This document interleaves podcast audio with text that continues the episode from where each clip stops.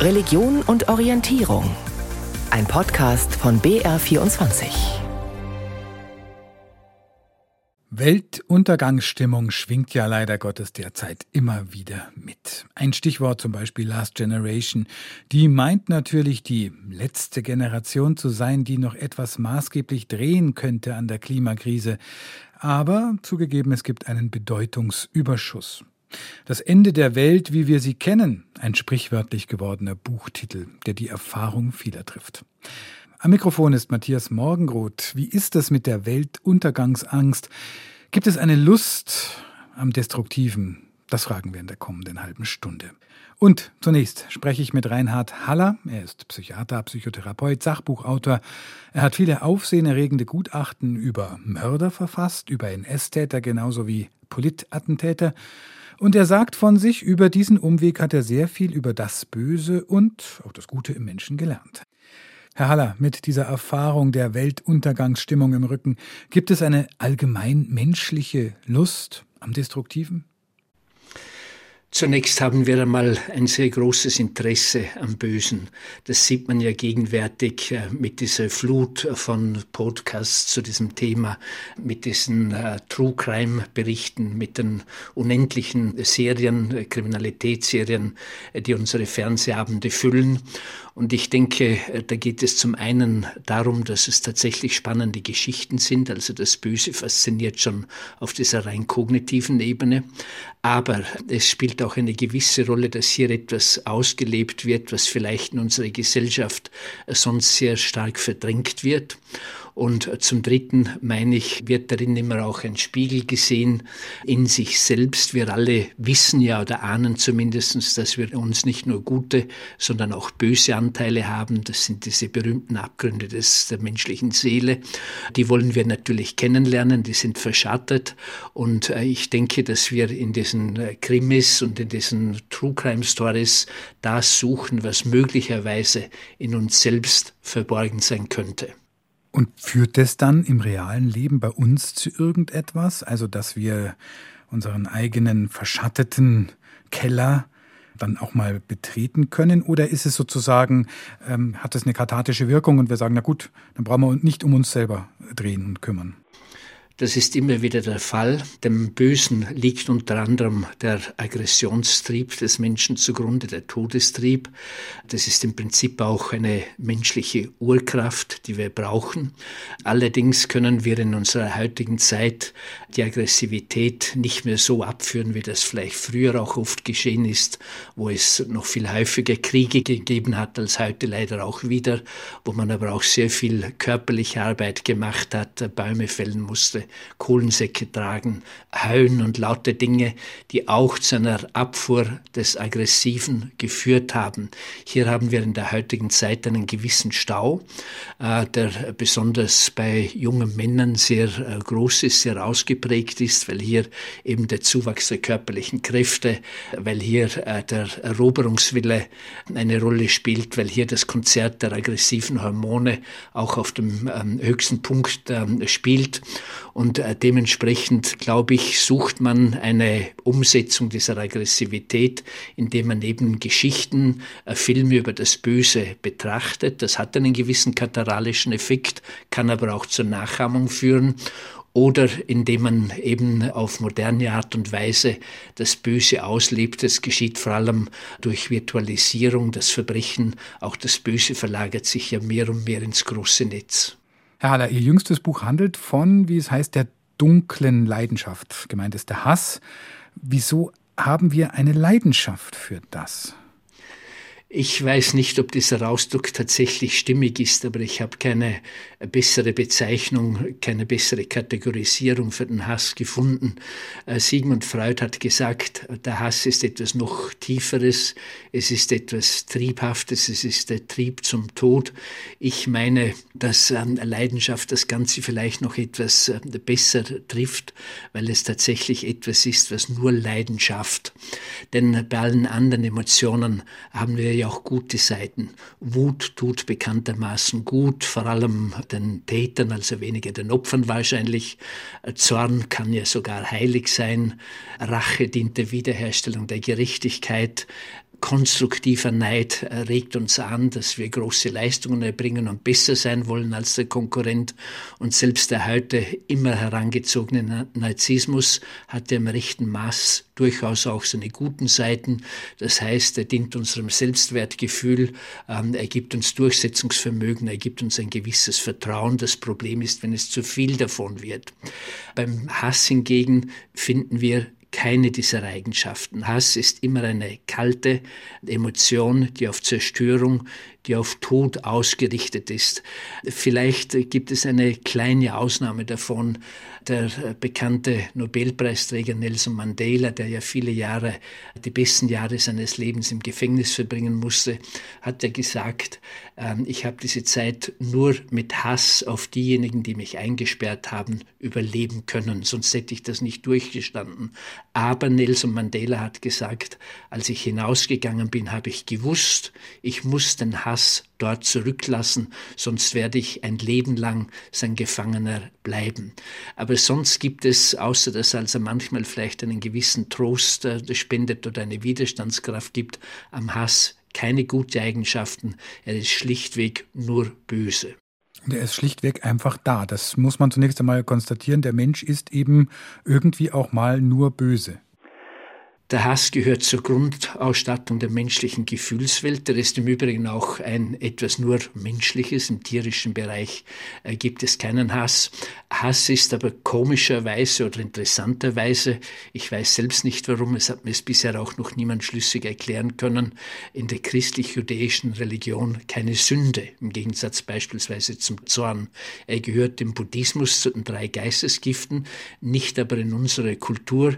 Es gibt eine Erklärung dafür bei Thomas von Aquin, aber ich muss ehrlich sagen, die habe ich bis heute nicht richtig verstanden. Ist es dann gut, dass wir uns apokalyptische Geschichten, Geschichten vom Weltuntergang erzählen oder nicht? Herr Haller, darüber sprechen wir später weiter. Davor schauen wir mal direkt in die Zukunft, genauer ins Zukunftmuseum nach Nürnberg. Und dort kann man eintauchen in die Welt der Cyborgs, in die Smart City und dort spielt auch noch sehr viel mehr Zukunftsmusik. Julia Rupprich war für uns in der Zukunft unterwegs, fragt nach den Dingen, die, naja, Angst machen sollen sie uns natürlich nicht, aber die wir zumindest bedenken sollten, die vielleicht realistischer sind als das klassische Weltuntergangsszenario im Blockbuster. Keiner von uns würde Madrid, Spanien schreiben. Die Gruppe Jugendlicher ist sich sicher. Sie haben die KI erkannt. Denn genau darum geht es bei dem Spiel Bot or Not im Nürnberger Zukunftsmuseum.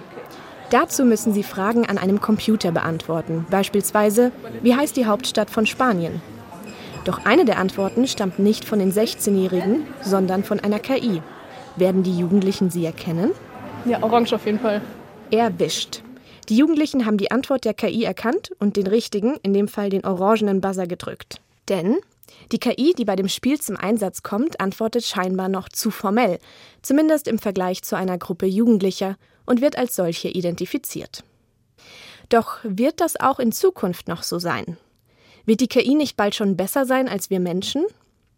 Genutzt wird KI schon jetzt in vielen Bereichen, in der Produktion, bei der Bilderkennung, aber auch im Umgang mit Menschen, wie beispielsweise durch Chatprogramme, erklärt Maike Schlegel, Kuratorin am Museum. KI durchdringt immer weiter unsere Lebenswelt und äh, die Frage ist, an welchen Stellen möchten wir das? Was könnten die Konsequenzen sein? Und wo hilft künstliche Intelligenz auch? Die künstliche Intelligenz wird ja entwickelt, um Prozesse für uns einfacher zu machen, um zu unterstützen, zum Beispiel in der Medizintechnik, aber auch in unserem Alltag. Und daher ist es eine ganz große Chance. Und natürlich geht es auch bis in unsere Kommunikation hinein. Also wenn wir jetzt zum Beispiel ChatGPT betrachten, gibt es eben auch kreative Bereiche und da ist eben die Frage, wie weit kann KI da eigentlich sein? Was sind die Chancen und was sind die Risiken? Dem Zukunftsmuseum in Nürnberg ist es wichtig, verschiedene Szenarien aufzuzeigen. Denn auch wenn KI dem Menschen an vielen Stellen etwas abnehmen kann, birgt sie doch Gefahren. Was, wenn der Mensch, anders als im Spiel Bot or Not, eben nicht mehr in der Lage sein wird, die KI als eine solche zu erkennen? Ich würde vielleicht eher sagen, wo ist es noch notwendig, das voneinander zu unterscheiden? Wenn ich jetzt zum Beispiel einen Termin vereinbare, äh, ist es mir da wichtig, mit einer Person zu kommunizieren oder ist es auch für mich in Ordnung, mit einem Sprachmodell zu kommunizieren und etwas zu vereinbaren? Also es geht da eigentlich um Medienkompetenz. Dass eine solche Medienkompetenz in Zukunft immer wichtiger werden könnte, sieht man an einer anderen Stelle der Ausstellung. Sag mir, Kannst du die Persönlichkeiten dieser Menschen erahnen? In einer Simulation spricht der Besucher mit einer Person auf einem Bildschirm, die es eigentlich gar nicht gibt. Es ist das Gesicht einer Schauspielerin, die einer KI ihr Aussehen geliehen hat.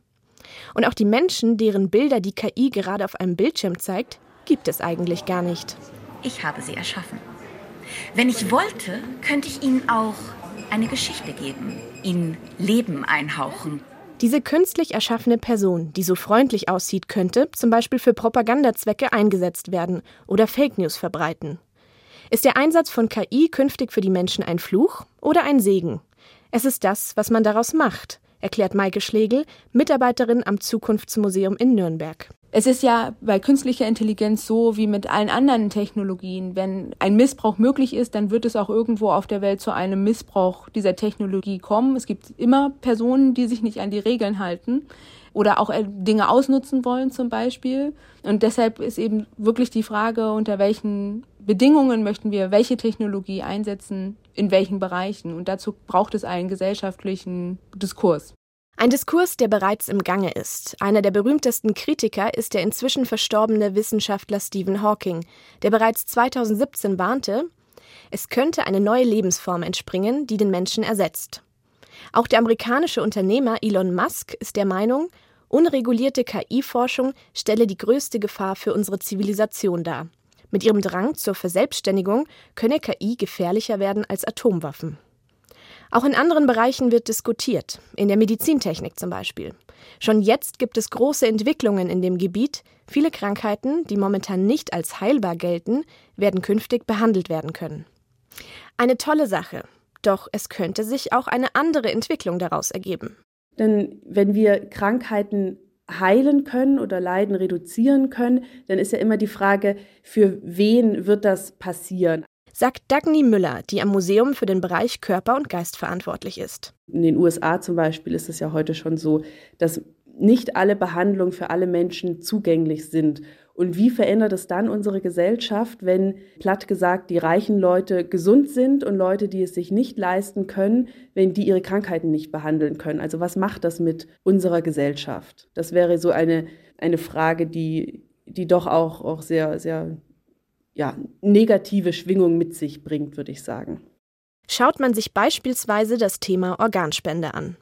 Laut der Bundeszentrale für gesundheitliche Aufklärung stehen momentan etwa 8500 Menschen alleine in Deutschland auf der Warteliste für ein Spenderorgan. Die Zahl der Spender jedoch liegt weit darunter. Im Jahr 2021 waren es 933 Organspenderinnen und Spender. Ein Problem, das künftig lösbar sein könnte durch Organe aus dem 3D-Drucker. An der Uni Bayreuth wird bereits an einem solchen Verfahren geforscht. Die Wissenschaftlerinnen und Wissenschaftler dort haben so diese Vision, dass wir genetisch passende Transplantationsorgane just in time produzieren können. Also wir können uns so ein Szenario vorstellen, dass ein Mensch ein neues Herz braucht und quasi schon im OP-Saal auf dem Tisch liegt. Ihm wird das Herz entnommen, das nicht mehr funktioniert und ein neues Spenderorgan direkt eingesetzt. Und dieses Spenderorgan, das wäre das Besondere, hat eben die gleichen genetischen Informationen wie man selber auch. Also besteht quasi aus körpereigenen Zellen und wird dadurch nicht mehr abgestoßen, weil der Körper nicht unterscheiden kann, ob es jetzt ein Spenderorgan ist oder nicht. Bisher noch Zukunftsmusik. Den Wissenschaftlern ist es jedoch schon gelungen, Herzmuskelgewebe zu erzeugen. Eine Forschung, die viele Probleme lösen, deren Entwicklung aber auch tief in das Leben der Menschen eingreifen könnte. Wenn wir wissen, wir können ganz einfach unser, unsere Herzen, unsere Organe nachdrucken und ersetzen, wie verändert das dann unser Leben und unseren Umgang mit dem Körper? Also so ein ja ganz plattes Beispiel eigentlich. Wir wissen alle, wenn wir Alkohol trinken, dann schädigt das unsere Leber. Und wenn wir aber wüssten, wir können die Leber einfach austauschen und wir haben gar keine Nachteile zu befürchten, das ist einfach nur, ich sag mal, ein kleiner Schnitt, würden wir dann vielleicht doch eher mal noch ein Bier mehr trinken abends in der Kneipe. Wie der Mensch damit umgeht, wird sich mit der Zeit zeigen. Denn anders als im Film steht die Apokalypse nicht plötzlich vor der Tür. Die Veränderungen auf der Welt sind in der Regel ein schleichender Prozess, in deren Ausgang der Mensch eingreifen kann. Das beste Beispiel dafür der Klimawandel. Durch wissenschaftliche Berechnungen weiß man, wie sich die Erde in den nächsten Jahrzehnten und Jahrhunderten verändern wird. vorausgesetzt, die Erde wird sich weiterhin so stark erwärmen wie bisher angenommen. Verschließt man sich jedoch vor den drohenden Gefahren, könnte es schlecht aussehen. Maike Schlegel, die am Museum Kuratorin für den Bereich Erde ist, meint daher, wenn man jetzt zum Beispiel daran denkt, dass die Permafrostböden auftauen in der Tundra, ähm, dann sind wir an so einer Art Kippelement, das lässt sich dann nicht wieder rückgängig machen. Und dann kann es zu sehr dramatischen Veränderungen auf der Erde kommen. An dem Punkt sind wir aber noch nicht, sondern wir haben die Möglichkeit, aktiv zu sein und die CO2-Emissionen und auch andere Treibhausgase weiter zurückzuhalten und ähm, aktiv zu sein und eben die Temperatur nicht so stark zu verändern. Wie die Zukunft aussehen wird, es ist ungewiss. Stehen wir in einigen hundert Jahren vor einer Apokalypse oder befinden wir uns in einer Welt des Fortschritts? Letztlich ist es in vielen Bereichen abhängig davon, was der Mensch daraus macht. Es ist ein Raum der Möglichkeiten, in dem vieles vorstellbar ist. Ein Raum der Möglichkeiten, die Zukunft. Was macht denn eigentlich mehr Sinn? Sich schöne oder schlimme Möglichkeiten für die Zukunft auszudenken. Wir nehmen den Gesprächsfaden von vorhin wieder auf. Reinhard Haller, Psychiater, unter anderem bekannt geworden durch Gutachten in Mordprozessen, aber auch durch Präventionsarbeit in Österreich. Auf jeden Fall Spezialist fürs Böse. Ist es jetzt gut, Herr Haller, dass wir uns apokalyptische Geschichten erzählen? Oder bräuchten wir nicht viel mehr Geschichten mit dem guten Ausgang, gerade vielleicht um uns zu distanzieren von der destruktiven Kraft in uns und um uns herum? Wir brauchen wahrscheinlich beides. In der heutigen Zeit habe ich etwas den Eindruck, dass es zu viel in die böse Richtung geht. Äh, der berühmte Spruch äh, Bad News, Good News und vieles anderes mehr. Äh, die Radikalsprache, die zunehmend an Bedeutung gewinnt. Diese Unkultur der Beschämung, dass es nicht mehr um Sachlichkeit geht, sondern den anderen an den Pranger zu stellen. Zwar weltweit und für alle Zeiten, nicht nur in irgendeinem Stadtteil von München beispielsweise, beispielsweise für drei Tage. Das ist ähm, etwas, was dem Menschen letztlich die Scham nimmt, damit einen ganz wichtigen Schutzfaktor gegen das Böse. Und das alles steuert meines Erachtens schon ein Stück weit darauf zu, dass wir eben das Böse in unserer Gesellschaft viel zu sehr aufkommen haben lassen. Und hier, glaube ich, wäre es schon ein Stück weit erforderlich, dass man gegensteuert. Wie könnte das geschehen? Ich meine, dass uns das interessanterweise äh, nicht so sehr äh, die Psychologen sagen, sondern jemand, der diesbezüglich völlig unverdächtig ist, ein ganz großer Wissenschaftler, Stephen Hawking, vor fünf Jahren verstorben im Übrigen, und der ja am Schluss seines Lebens gesagt hat, das Überleben der Menschheit wird davon abhängen, ob sie die Empathie retten kann. Seine These war ja immer, äh, dass sie den Weltraum besiedeln muss, aber gegen äh, Schluss seines Lebens, wo er bilanziert hat, hat er die Bedeutung der Empathie hervorgehoben, weil er gemeint hat, alles andere können Computer besser. Sie arbeiten viel weniger launisch als wir alle. Sie haben das viel, viel größere Wissen. Sie haben eine unendliche Erfahrung. Sie übernehmen bald schon unsere Intelligenz, äh, schreiben uns die Bücher und die wissenschaftlichen Artikel, aber sie werden niemals empathisch sein können.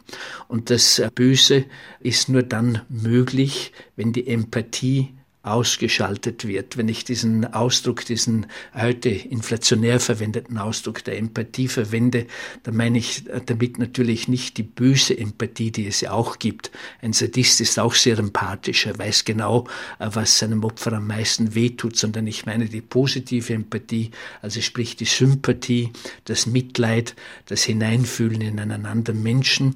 Und ähm, ich denke, wir sollten alles tun, um die Empathie, dieses Urmensch Menschliche viel mehr wieder zu fördern, auf welcher Ebene wir auch immer tätig sind. Und wie könnte das geschehen? Heißt es dann natürlich dann weg von den digitalen Geräten, die immer ja einen unempathischen Bildschirm zwischen uns und dem Gegenüber schalten oder? Nein, Keinesfalls, ich bin also alles andere als ein technikfeindlicher Mensch. Ich denke, es muss uns aber immer bewusst sein, dass wir über diese Dinge, die ja nichts anderes als Maschinen sind, Geräte bestimmen müssen und nicht sie über uns. Und ich denke, es ist vor allem auch wichtig, dass wir den äh, Computern, den humanoiden Robotern nicht unsere Emotionalität und unsere Empathie überlassen oder sogar von diesen übernehmen. In der heutigen Zeit ist es ja so, dass die Maske der Coolness, die man im Prinzip aus dem digitalen Bereich übernommen hat, alles ist cool, cool, mega cool, dass die also letztlich das Ideal äh, der Menschen bestimmt und das ist natürlich eine äh, schlechte Entwicklung, denn hinter dieser Maske der Coolness sind sehr liebesbedürftige, sehr zuwendungsbedürftige Menschen, die es vielleicht auch nicht zeigen können, dass sie eben diese positive Resonanz brauchen, dass sie Sehnsucht danach haben und wenn ihnen die nicht gegeben oder vorenthalten wird, dann entstehen böse Ideen. Ein klassisches Beispiel dafür ist eines der für mich unbegreiflichsten Verbrechen der heutigen Zeit, das Böse schlechthin könnte man fast sagen. Das sind die sogenannten School Shootings. Das heißt, dass ein 16-jähriger Junge die Waffe seines Vaters holt, an die Schule fährt und dort ein Massaker anrichtet. Warum an die Schule? Weil das der Ort der meisten Kränkungen ist und weil wir diese Kränkungen nicht erkannt haben. Das ist, denke ich mir, ein ganz großes Problem, dass wir eine gewisse Wortlosigkeit entwickelt haben gegenüber unseren Gefühlszuständen. Und wenn wir das Böse ansprechen könnten, das Destruktive, das uns Kränkende, den Hass, dann glaube ich, würde man ihm ein Stück weit auch seine ganze Brisanz nehmen. Spielt in diesem Kontext eine Rolle, dass es ja ganz real Weltuntergangsszenarien gibt, die so weit hergeholt nicht sind, sei es durch künstliche Intelligenz, sei es durch atomare Bedrohung, sei es durch, wie wir jetzt hatten, Viren. Äh, also äh, es ist ja sozusagen die Möglichkeit immer im Hinterkopf, die ganze Welt und jetzt nicht nur mein Gegenüber oder sowas könnte mal untergehen. Das Gute wie auch das Böse zeigt sich in einer neuen Form. Wir können damit noch nicht wirklich gut umgehen. Wir haben das noch nicht integriert. Das führt natürlich zu erheblicher Verunsicherung, zur Ängstlichkeit, die man in solchen Situationen vielleicht auch ein Stück weit braucht. Also das heißt, wir müssen zunächst einmal lernen, mit diesen neuen Dingen überhaupt zurechtzukommen, sie einzuordnen. Und dabei muss immer der Grundsatz gelten, wir müssen über diese Dinge bestimmen, nicht sie über uns. Und das geschieht meines Erachtens nur durch Transparenz, durch Kenntnis, das heißt durch Wissen. Wissen ist in diesem Zusammenhang zweifelsohne Macht. Wissen ist stärker als die Kraft des Bösen. Sagt Reinhard Haller. Das war Religion und Orientierung auf BR24. Am Mikrofon war Matthias Morgenroth.